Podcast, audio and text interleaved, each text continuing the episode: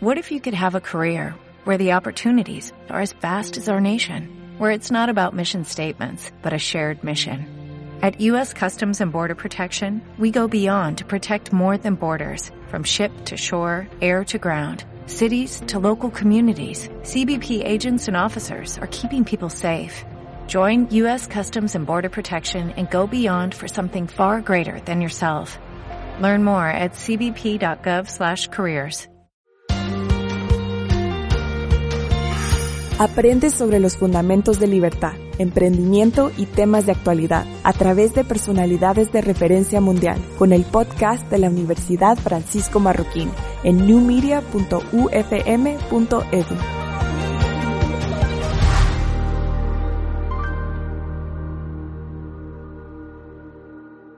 El 8 de diciembre del 2018, más o menos como a mediodía, recibí la peor llamada de mi vida me amenazaron de muerte a mí, a mis cuatro empleados, me amenazaron con destruir mi negocio y encima de todo me pidieron un bono navideño que era un monto impensable que yo podía pagar.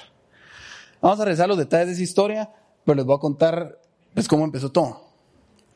Estaba en un viaje a Estados Unidos con mi hermano hace muchos años y siempre nos han gustado los carros. Descubrimos un nuevo tipo de pinturas, era un nuevo tipo de pinturas para para hacer ciertos detalles y ciertas cosas a los carros, personalización. Nos encantó y mi hermano me dice, mire, traémonos aguates unas y las probamos. Traemos aguate unas, inmediatamente nos hizo clic y dijimos, esto va a ser una idea de negocio. A la gente le va a encantar, así como a nosotros nos encanta, y se va a vender. Automáticamente nos veíamos así. Vamos a ser millonarios, ¿verdad? Empezamos a hacer nuestro business plan, eh, todo el papel aguanta con todo, el Excel aguanta con todo, y dijimos, vamos a ser millonarios. De, del papel a la realidad hay kilómetros de distancia. Realmente no fue así. Pasaron los meses, nos frustramos, traemos nuestro primer cargamento. Era una caja, no era un furgón, obviamente. Y, nadie, o sea, no, pegaba, no estamos logrando vender nuestro producto. Y obviamente nos volvemos a sentar y revalidamos la idea. Dijimos aquí, ¿qué, ¿qué estamos haciendo mal? A nosotros nos gusta, a la gente no le gusta. O, perdón, a la gente no sabe si le gusta o no, la gente no lo conoce. Entonces tuvimos una gran idea. Hicimos un cono de metra en cuatro llantas. Era nuestra estrategia publicitaria. Esta fue una experiencia súper chistosa. Este es el garage de mi casa. Mi mamá casi me mata, nos mata. Y pintamos el carro de verde. Dijimos, tenemos que llamar la atención. Hicimos un video, hicimos redes sociales. En ese entonces no existía Marketplace. Todo se manejaba en foros y, hicimos la página. Y pues aquí atrás está el logo Guateip y nuestro número de teléfono. Pasaron meses, empezamos a meterle publicidad, a hacerle sponsorship a la página. Y cuando de repente cayó nuestro primer cliente, funcionó.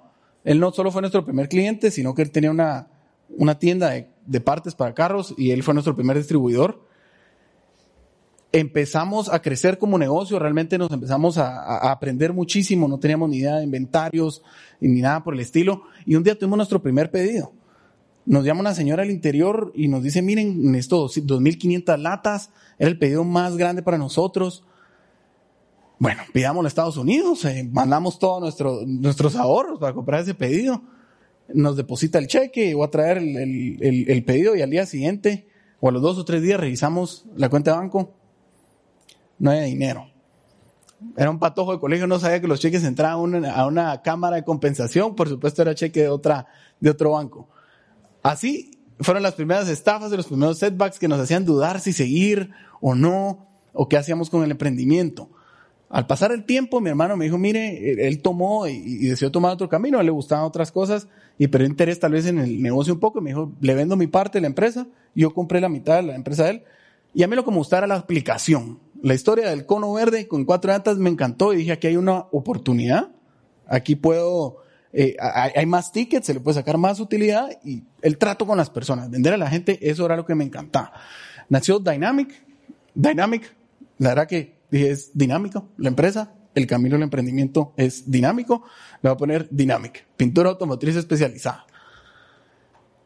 Arranqué, necesitaba un taller, necesitaba dónde aplicar, entonces conocí un taller donde hace unos años había hecho un trabajo, eh, unos trabajos a, mi carro, hablé con el señor, le dije, mire, déjeme alquilar parcialmente, cuando yo tenga trabajos, trato hecho. Pero yo nunca había aplicado la pintura profesionalmente. Entonces, descubrí, eh, tuve que hablar con el fabricante, lo llamé, le dije, necesito una asesoría eh, en línea, porque obviamente no podía ir a Estados Unidos ni él podía venir. Y pues esa es imagen. Ahí está la cámara atrás, donde tuvimos, él tuvo, me dice que tuvo la primera asesoría en línea y todo. Y me ensucié. Hay que ensuciarse.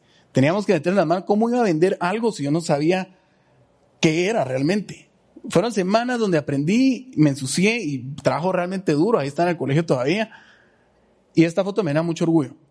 El taller era un taller en Pamplona, en zona 13. Tenía alquilado yo, no, no tenía alquilado, me prestaba un espacio y obviamente ganábamos una comisión. Era un taller sencillo, pero agarró inercia el proyecto. La gente empezó a creer en lo que era el proyecto, la gente empezó a entender las pinturas y este proyecto fue para la BMW, era el lanzamiento de, del Serie 3.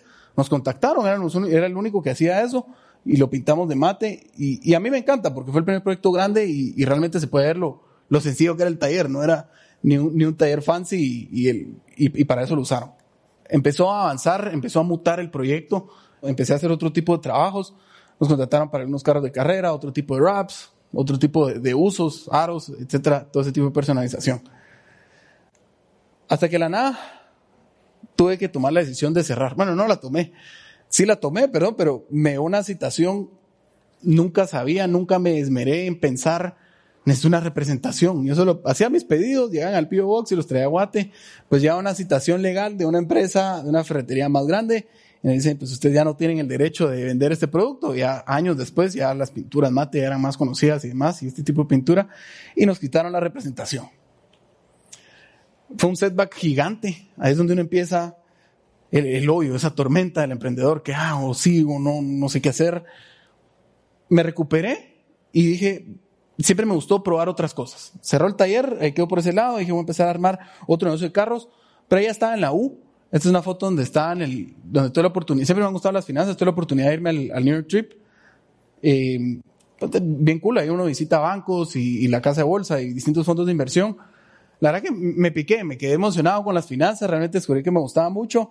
Viniendo a Guate, eh, me fui, logré conseguir un internship en un banco del sistema.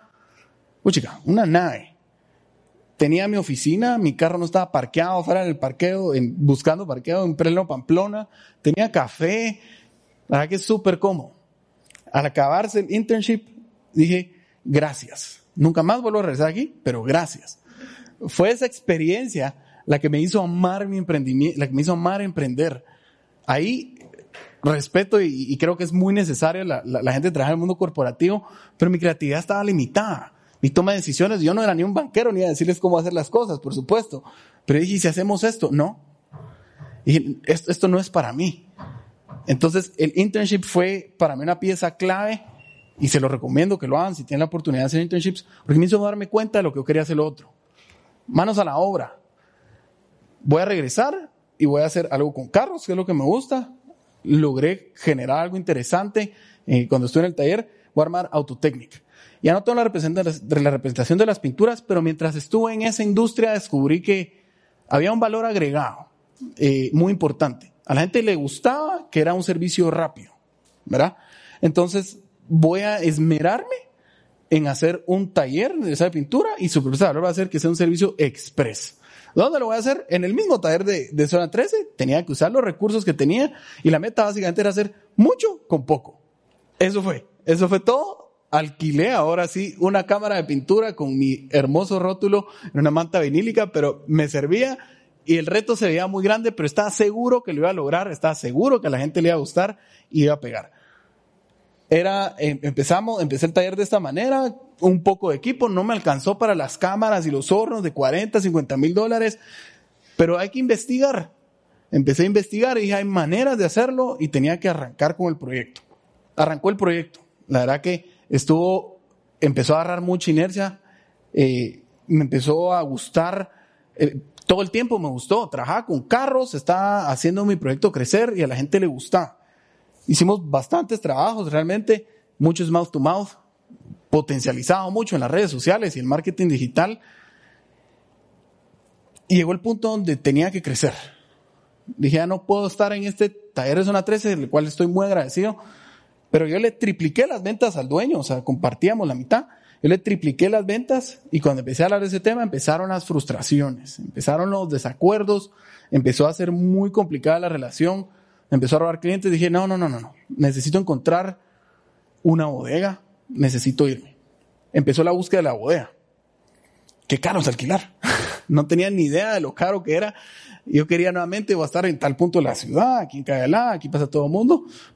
No le iba a dar ni de chiste. Empezó toda esa búsqueda de bodegas que ya era frustrante, ya tenía desacuerdos.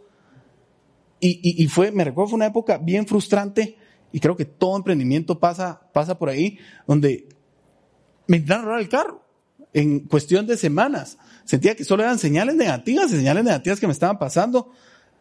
Eh, esta era una, una minivan que era de, mi abuela. Y tiré todos los sillones, era mi furgón, era mi activo de trabajo, ahí llevaba los repuestos, ahí llevaba todo. Me intentaron robar. Y otro setback.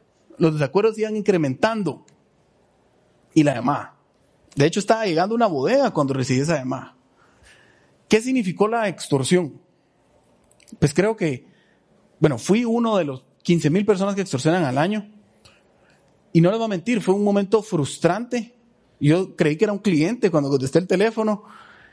Y, y empieza la llamada, me empieza a amenazar de muerte, estaba congelado, estaba frío y pasé por un proceso de que estaba muy enojado, muy asustado, muy deprimido y de pronto solo pensé, ya me han pasado setbacks, ya me han pasado cosas malas.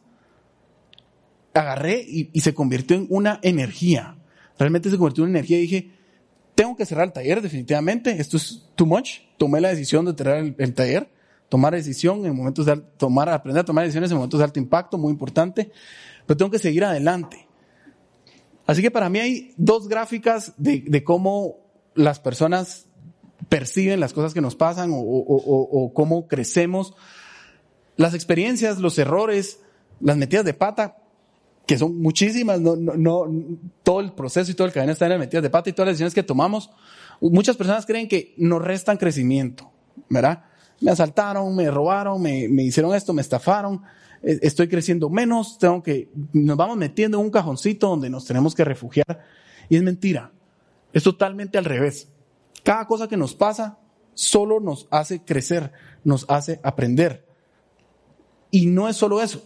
Para mí hay tres palabras clave eh, que me han servido mucho de motivación.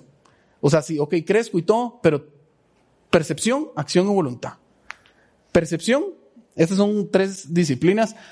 Percepción es cómo, con qué claridad nosotros vemos las cosas que nos pasan. Ser objetivos. Podemos pasar meses llorando por algo o podemos pasar un día llorando por algo. Hay que desmitificar el monstruo. Acción. Todo lo que nos pasa no está en nuestras manos. Lo que nosotros vamos a hacer respecto a ello es lo único que está en nuestras manos. Y voluntad.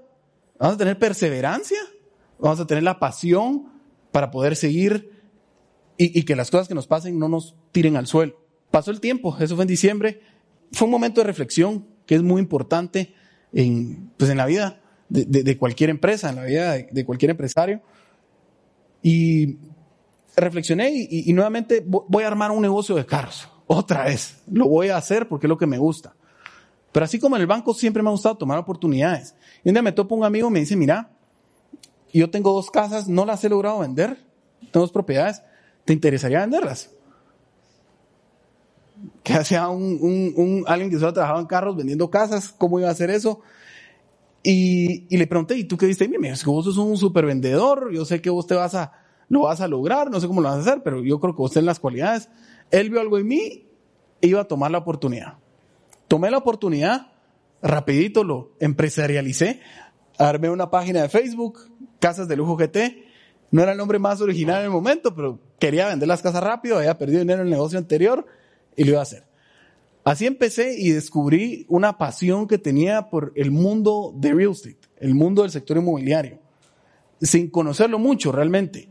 Empecé a usar, dije, mi network y aprender a vender. No tenía un network que tal vez fuera clientes potenciales de casa, pero empecé a hacer mi network.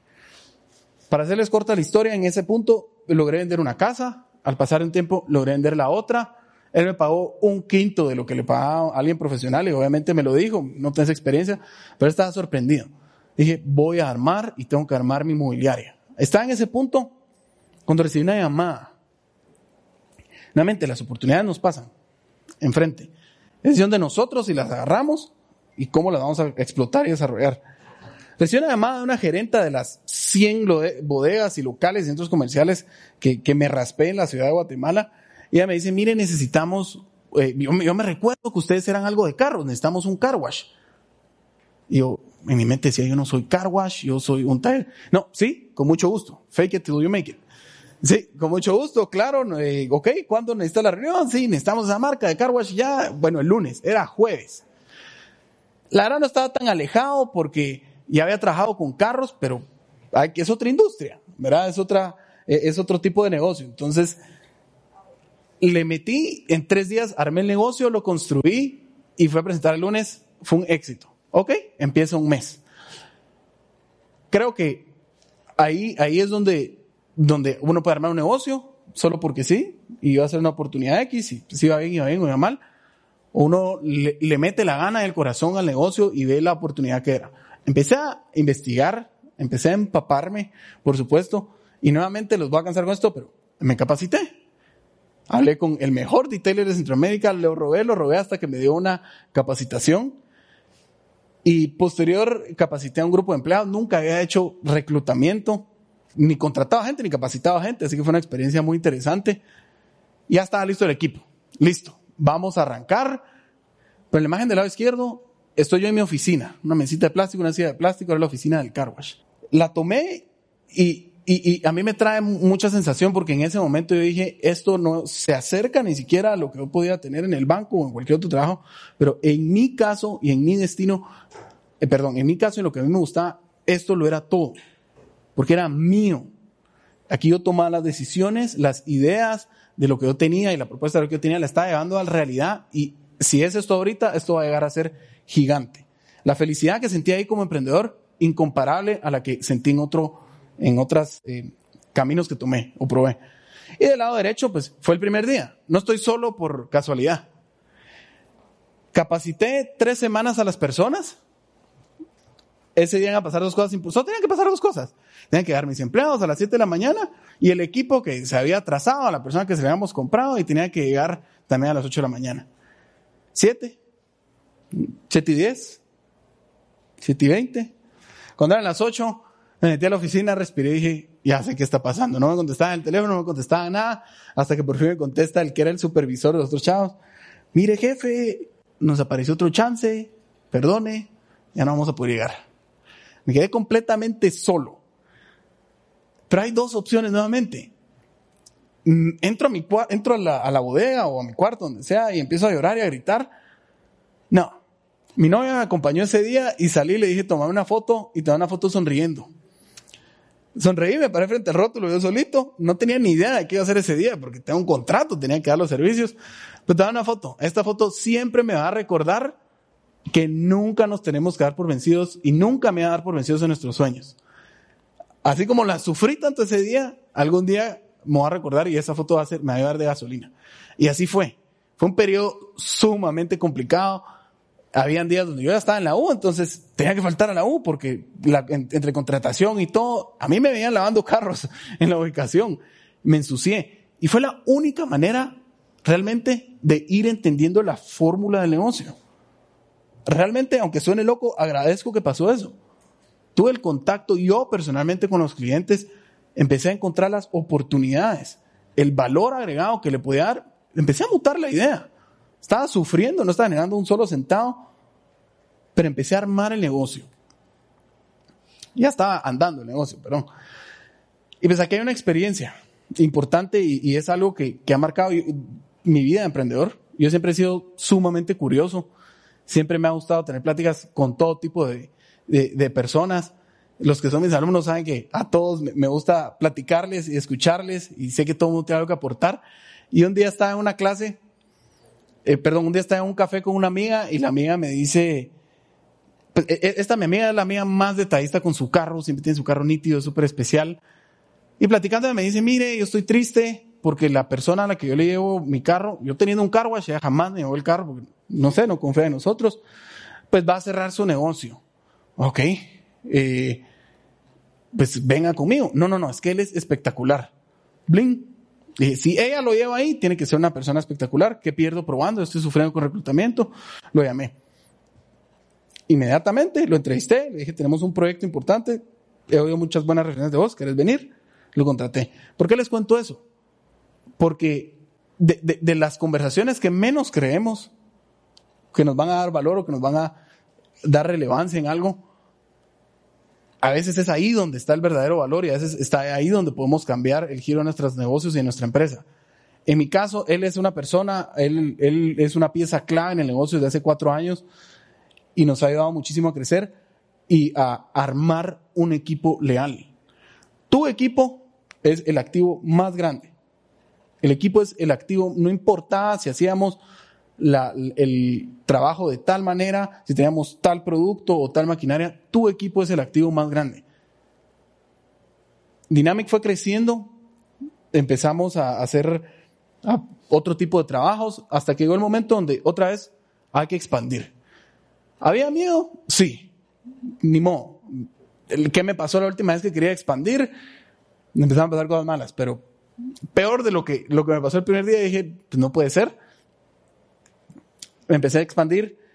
El 15 de marzo del 2020 abrimos nuestra segunda ubicación y el 16 la famosa cadena nacional cierra el país. Pasamos un mes capacitando a la gente para que un día antes de que empezaran a trabajar tenía que cerrar el país. ¿Qué hacemos ahora? Ahí hay dos opciones otra vez. Te quedas llorando, cierra el negocio, cierra tu empresa, tienes que despedir empleados o seguís para adelante o encontrás soluciones. Realmente en Dynamic le doy gracias a haber tenido ese tiempo y otra vez en esa crisis encontramos una ventaja increíble. Empezamos tres líneas de negocio que hasta el día de hoy siguen y siguen creciendo. Dinámica domicilio. Empezamos a trabajar en complejos residenciales, en apartamentos, en también empezamos a trabajar en complejos corporativos. Hacemos flotas de vehículos de distintas empresas. También trabajamos sanitización, empezamos una línea de sanitización y la que más me gusta, nuestra línea de productos. Empezamos a hacer productos Dynamic to Go, marca Dynamic, por supuesto. Así pasó el tiempo y pues esta foto, la verdad que le tengo mucho cariño. Esta foto es el día número, en, agosto, fue el primer día que regresamos a trabajar, o septiembre, no, no me recuerdo. Y este fue el primer día que empezamos a trabajar después de la pandemia. Terminamos la pandemia no despidiendo a nadie, al contrario, contratando más personas. En ese tiempo en el que todo el mundo estaba en su casa, aproveché para pensar en mis otros proyectos y las otras cosas que quería hacer también. Y aquí les muestro esta imagen. Hay una imagen que me gusta mucho. Es la de This is Water. No sé si la conocen, pero hay un, pues hay dos pececitos en el agua. Uno le pregunta al otro, how's the water? El otro le dice, what the hell is water? Así entendí lo que yo quería y estaba haciendo en mi otro emprendimiento. ¿Por qué había funcionado la venta de casas? Se me había quedado con esa espinita que tenía que reactivar ese negocio. Porque estaba funcionando la venta de casas. Mientras me metí, descubrí que la mayoría de corredores inmobiliarios, la mayoría de empresas, hacían las cosas, están sumergidos en hacer las cosas de esa manera tradicional. Solo cuando nos salimos del agua y podemos ver lo que está pasando, podemos encontrar innovaciones, podemos encontrar cómo hacer las cosas distintas. Y así fue como arranqué ahora sí Alfredo State, ya no casas de lujo GT. El negocio empezó a crecer, el negocio empezó a crecer durante la pandemia y nació, pues empezamos a hacer la página de internet, nos logramos subir a un barco donde parecía que la gente no tenía dinero. Bueno, de plano muchos se quedaron sin dinero, pero parecía que el negocio inmobiliario no iba a funcionar muy bien en esos meses, pero realmente estalló en un sector en el que gracias a Dios nos pudimos meter, que era el de casas. La gente estaba buscando casas con jardín, terrenos grandes. Crecimos muy rápidamente, la verdad, y el día de hoy pues somos dos vendedores directos y ocho vendedores indirectos también capacitarse, aprender. Nunca hay que dejar de aprender. Otra lección que, que la marcó, me inscribí a congresos, tenía que meterme a ese gremio, ¿verdad? Me metí al gremio, entendí licencias, saqué permisos y todo ese tipo de cosas. Incluso en este congreso eh, logré inscribir a Alfred State como participante y pues ahí estoy con uno, uno de mis ídolos slash mentores, es una de las personas pues, más influyentes en bienes raíces en España. Entonces, tiramos la toalla. Nunca. Un emprendedor nunca tira la toalla. Un emprendedor siempre tiene los ojos y las energías en su objetivo a donde quiere llegar. Pero siempre es muy importante entender que el camino cambia. que tenemos que ser flexibles y poder adaptarnos a cualquier cosa que nos vaya pasando en el camino. Y más importante, en la adversidad está la ventaja. A menos en mi historia y en mi experiencia, en cada momento de adversidad y crisis, ahí fue donde encontré las oportunidades, ahí fue donde encontré muchos aprendizajes para seguir formando mis empresas. Pues les dejo mi contacto principalmente porque en la U tuve yo muchas herramientas, logré hablar con muchos profesores y muchas personas que me ayudaron, y muchos mentores. Así que si quieren platicar o, o, puedo ayudarles y servirles en algo o me quieren contar algo, estoy a su disposición. Y por último, no contesten llamadas de números que no conocen. Muchas gracias.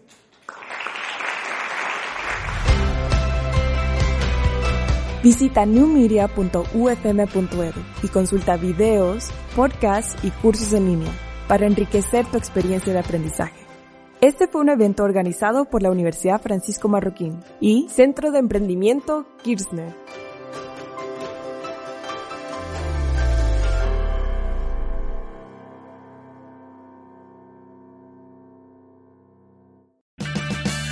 Purchase new wiper blades from O'Reilly Auto Parts today and we'll install them for free. See better and drive safer with O'Reilly Auto Parts. Oh, oh, oh, O'Reilly